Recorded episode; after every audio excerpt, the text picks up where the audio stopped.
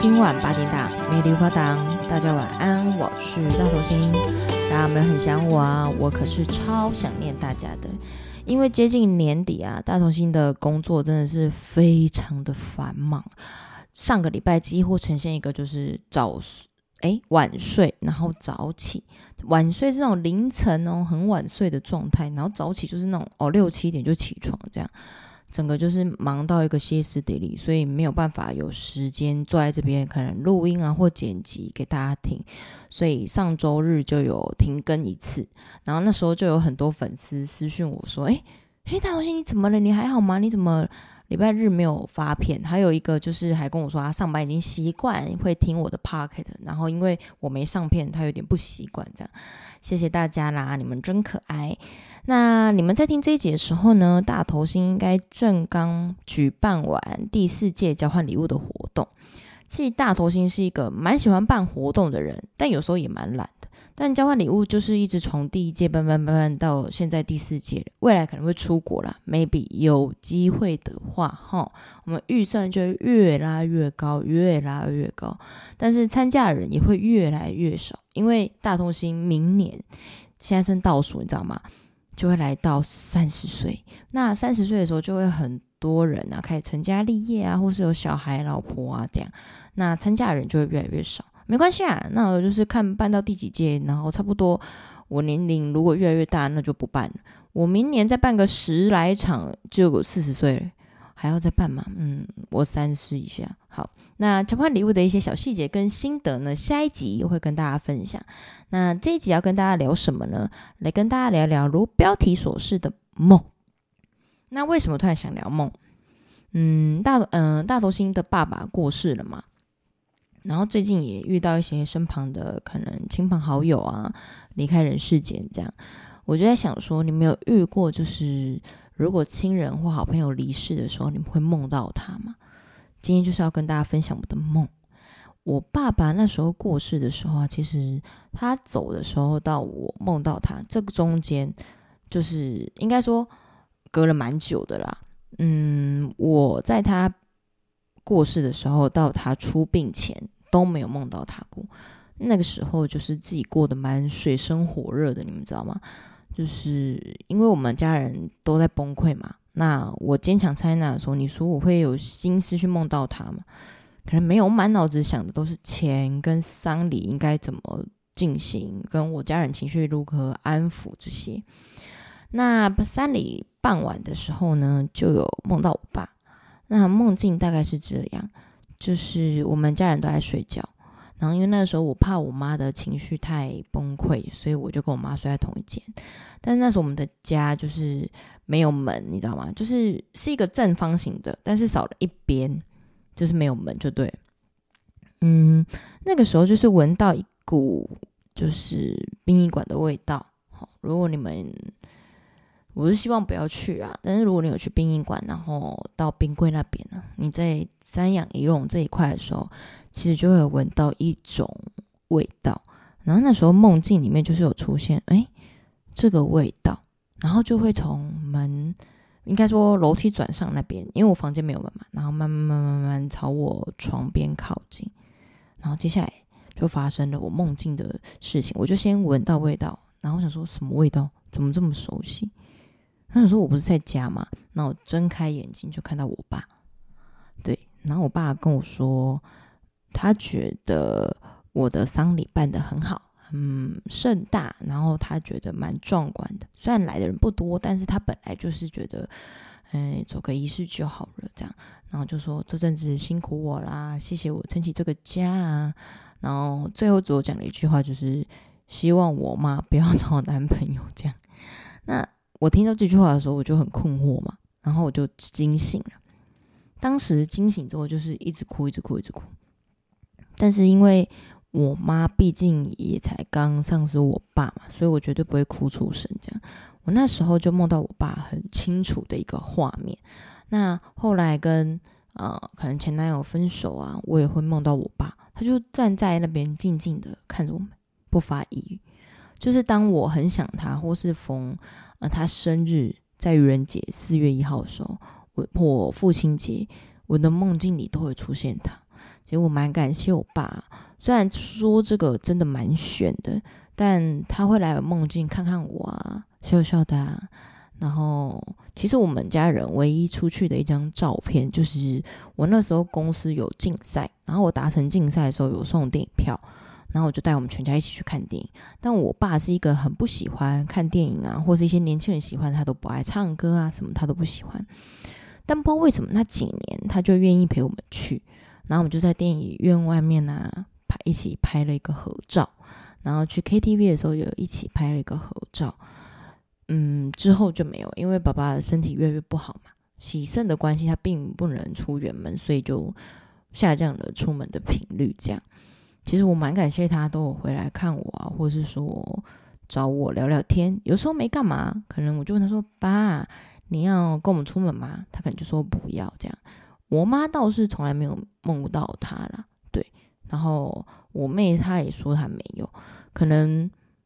也许啊，也许就是我爸过世的时候，我选择撑起了这个家，所以也许我爸就会比较常频繁的回来看我。这样，其实我真的觉得回来那是一种力量，就是你觉得他还在，然后他还在乎你。其实到现在啊，我们的群组都没有删掉我爸的 Line 跟 FB。我们觉得就留在那就好了，没必要大动作去删。而且其实父亲过世的时候，你的身份证的后面的那个爸爸是可以变空白的，你知道吗？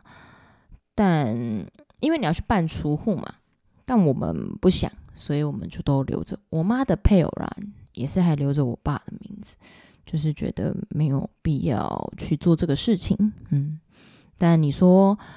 我对我妈交男朋友这件事情有没有比较释怀？有啦，不是说我妈现在交男朋友，大家不要误会。是从我爸讲完那个梦境之后，我就是一直坚持的，呃，算是蛮固执的，一直跟我妈说，我觉得她不应该交男朋友。但是大家年纪都大了，你知道吗？嗯，我就突然觉得，如果我妈有了一个可以照顾她、陪伴她的男生，或许也不错。对啊。好像也没必要想到，好像什么背叛爸爸之类的，因为毕竟我爸就真的不在了嘛。虽然我妈现在有一只狗可以陪他，就是油乎啊。我们那时候爸爸过世没多久，就怕我妈失智的很快，或者是说突然之间少了个伴，没有事情让她烦心。毕竟小孩都大了嘛，所以我就想说，哎，找个狗狗让我妈顾。我们家油乎就很黏，就是。我吗？那有机会我也会在平台哦，IG 今晚八点档上面公布一些有呼可爱的照片呢。如果你们有兴趣呢，也可以去我们今晚八点档 IG 看看。那这是第一个故事，第二个故事其实是要跟大家分享的是关于朋友的。嗯，我有一个很好的朋友，男生。那我为什么我认识他？其实是之前我在宜兰的时候，然后都会固定去某一家宵夜。场好吃宵夜豆浆店呐、啊，然后就认识了这个男生，然后我们就聊着聊着聊着越来越越来越熟，越来越熟。我又把我的朋友介绍给他当女朋友，他把他兄弟介绍给我，希望我们可能有开花结果这样。就有一天，这个缘分已经很久了，他跟他那个女朋友走两两年多两三年，然后突然有一天他女朋友就打电话给我，一般呐、啊。通常啦，他女朋友是不会打电打电话给我，因为我跟他男朋友比较熟嘛，所以如果有什么事情，他男朋友都会自己密我。然后他那一天突然大概八九点的时候很紧急，一直打一直打。然后那时候我忙完看到电话就赶快回一拨嘛，所以怎么了怎么了？然后他就跟我说：“你有就有联系上我男朋友吗？”我说：“嗯，怎么了吗？”他就说：“我我接到电话说他他。”出来就是他从营区出来的时候，然后发生严重的车祸，然后好像走了，然后就开始哭哭哭。当下我当然是震惊，我想说怎么可能？怎么可能？怎么可能？上礼拜才见过的男生，怎么可能？我我整个就是错愕，然后当下就很慌张，所以我就马上哦打给我主管姐姐，然后跟她讲这件事情。但我，我主管姐毕竟也是经历了大风大浪，看过了很多人生百态啊，生离死别。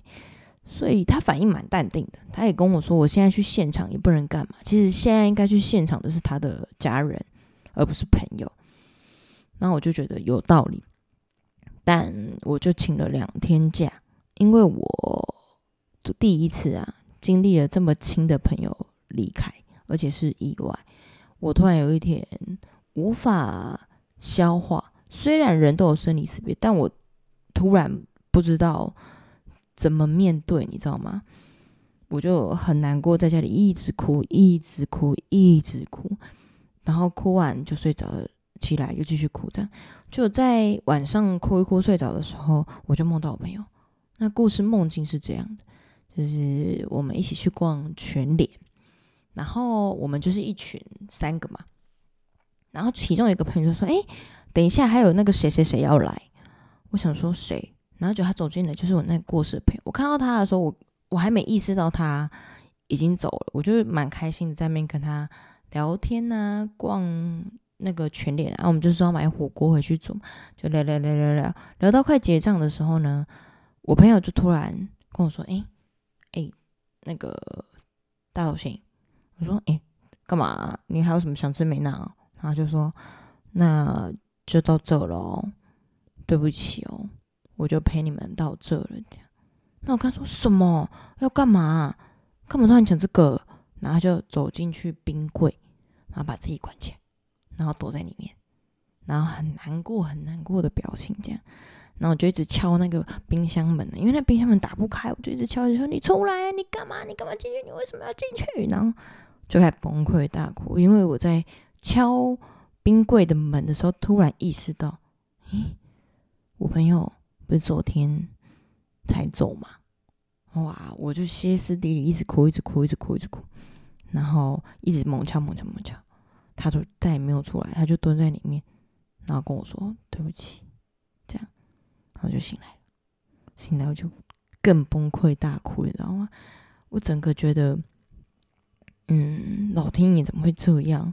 可是我那朋友其实一一直以来骑车都很快，你知道？而且他很喜欢压车。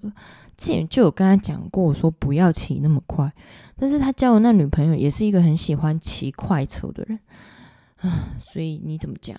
就人家女朋友也没嫌弃，那身为朋友的我能怎么能讲什么？这样就那一天意外骑，好像是说他从营区出来的时候，然后要回租屋处，结果他就是因为过弯，他压车，你知道吗？下雨天会路滑，就他一压滑掉，赔掐撞到安全岛。当场就丧失生命迹象，所以救护车到现场的时候已经来不及了。